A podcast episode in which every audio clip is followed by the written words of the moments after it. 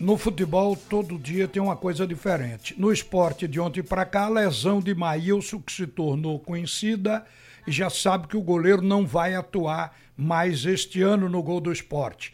No Santa Cruz, a ação na justiça do atacante Augusto, depois de iniciar uma negociação para um parcelamento, ele entrou na justiça. Nós vamos explicar isso daqui a pouco, porque no momento estamos na linha com o vice-presidente do Conselho do Esporte, o doutor Ricardo Saleitão.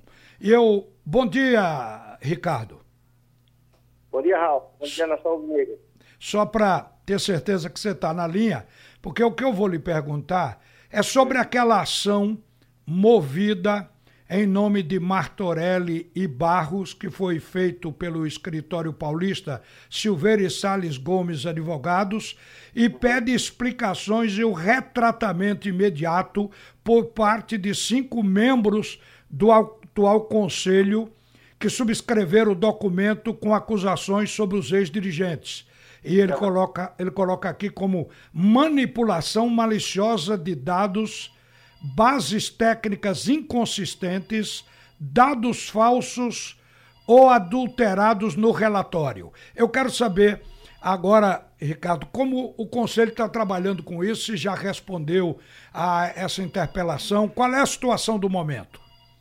É, como eu expliquei em outra ocasião, essa ação não é contra o Conselho, nem é contra o de Até porque não podia ser contra o Conselho, porque o Conselho não tem personalidade jurídica. O Conselho não é, não é instituição, é apenas um órgão desse esporte. As ações são cinco ações individuais contra os membros da comissão. É?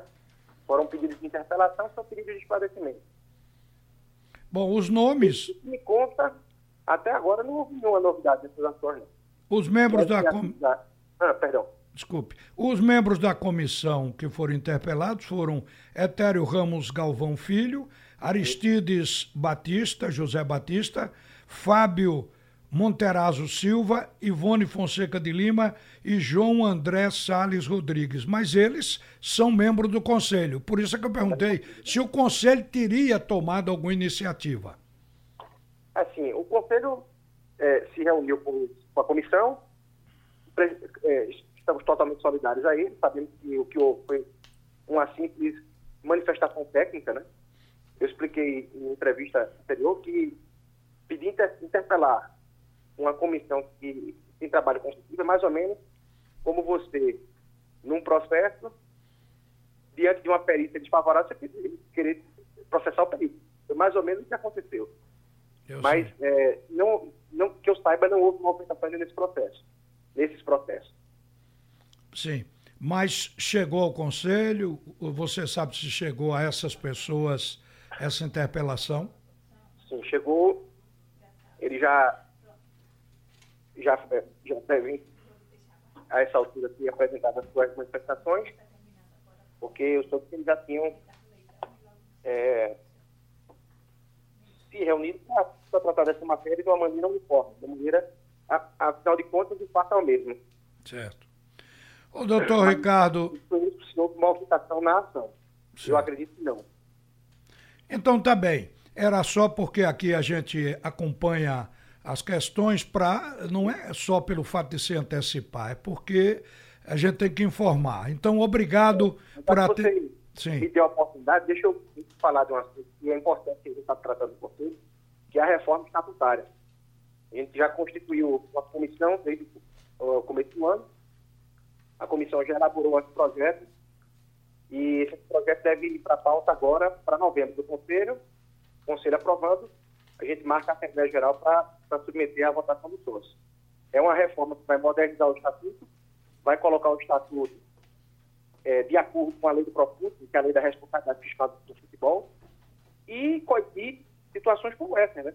Situações de escalabros financeiros, permitindo ao clube atuar de maneira mais mais rápida, mais, mais ágil e eficaz para coibir uma nova crise dessas proporções. Além disso, a, o Estatuto Novo vem, vem, democratizar o Conselho, permitindo representatividade para a oposição, é, vem até quando a nossa, a nossa legislação interna aos parâmetros de compliance, de transparência, de governança corporativa mais modernos, que é uma maneira de a gente evitar, de prevenir novos incidentes como esse. Tá certo. Tá bom, obrigado por atender a Rádio Jornal. Um bom dia, tá. Ricardo Saleitão. Tá certo? Ok. Olha, gente, o, essa ação de Augusto, que foi inclusive uma matéria levantada no blog do torcedor, está hoje nas páginas esportivas do Jornal do Comércio. Essa ação de Augusto, ela está cobrando débitos de 2017, 18 e 19 e a rescisão do contrato. E segundo o Santa Cruz, já estava negociando um acordo com Augusto, mas Augusto desistiu e preferiu entrar na justiça. No caso de Maílson, a lesão irá tirá-lo do restante do Campeonato Brasileiro da Série B. O técnico Guto acabou de dizer ao Leonardo Vasconcelos, o repórter aqui do sistema, que Luan Poli será o substituto do goleiro titular do esporte. Vanderson Lacerda. Não está na linha, né? Vanderson Lacerda eh, iria falar a respeito do assunto, mas enquanto a ligação dele se completa, eu lembro que o Flamengo ontem venceu o Fortaleza de virada por 2 a 1 um. O gol da vitória, tá ok? Foi de Renier aquele jovem de 17 anos que o Flamengo brigou com a CBF para desconvocá-lo, que ele estava convocado para a seleção sub-17. E viu que valeu a pena, porque o cara ontem foi que fez o gol da vitória, o gol da virada 2 a 1 um. Vandesso está na linha. Como é que vocês encaram agora essa questão? Porque o futebol tem disso. Ainda bem que contrataram um terceiro goleiro, que foi o Felipe Garcia. Mas como foi o impacto desse afastamento do Maílson, Vandesso? Boa tarde, bom dia, Ralf, bom dia ao da Rádio Jornal, bom dia, Geraldo Freire e bom dia, grande nação brasileira. Olha, Ralf, com muita tristeza, porque Maílson vinha numa desenvoltura extraordinária, defendendo o gol do esporte, completou 50 jogos no jogo que ele se machucou, e a gente só tem que lamentar, porque um jogador que estava realmente numa grande ascensão na sua carreira, mas a carreira do futebol do profissional de futebol tem esses percalços, como aconteceu com Chico há pouco tempo, só que Chico estava inclusive titular da equipe. E agora aconteceu com o Maílson, mas conversamos inclusive agora há pouco com o Maílson lá no treino, ele já está mais tranquilo, mais sossegado e tem que agora se dedicar bastante à fisioterapia, que todo mundo sabe que 8, 10, 12 semanas de fisioterapia é um tratamento contínuo, um, um tratamento, vamos chamar de chato, mas necessário.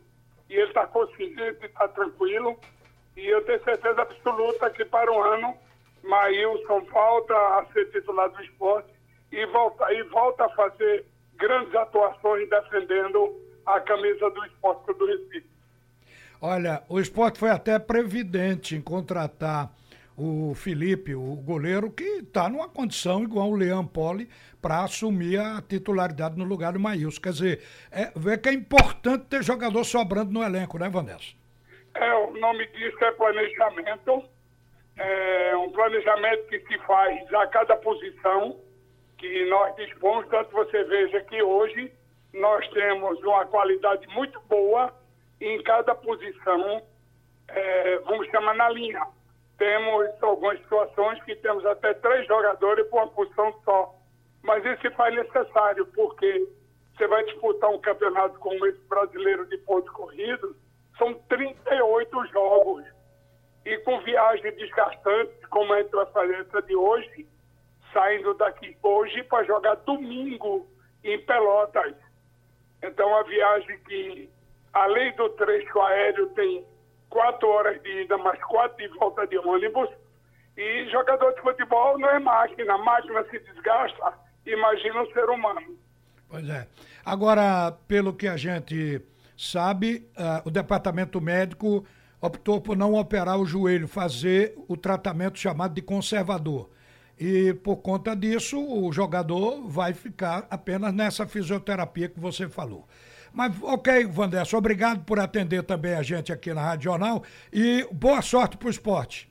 Tá, muito obrigado, Ralf. Agora, voltando àquela contagem que você me perguntou. Sim. São 11 campeonatos pernambucanos, Sim. duas Copas Nordeste e uma subida da Série B para a série, pra série A em 2013.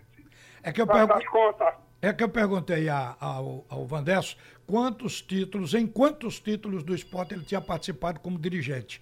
Então, a- quais são as contas? Você somou aí? As contas Sim, são 11 campeonatos pernambucanos. sim. Nos campeonatos pernambucanos tem 81 e 82, um bitricampeão, um supercampeonato. um Não tem, bitri não tem tempo, não tem tempo Oi? não. 11 pernambucano, vá à frente. 11 pernambucanos, Sim, duas Copas Nordeste, sim, são são 13. 13, Sim. e uma subida da B para A em 2013. 14. Um abraço, campeão. Bom Um dia para cheiro, um você. beijo um abraço. Tchau.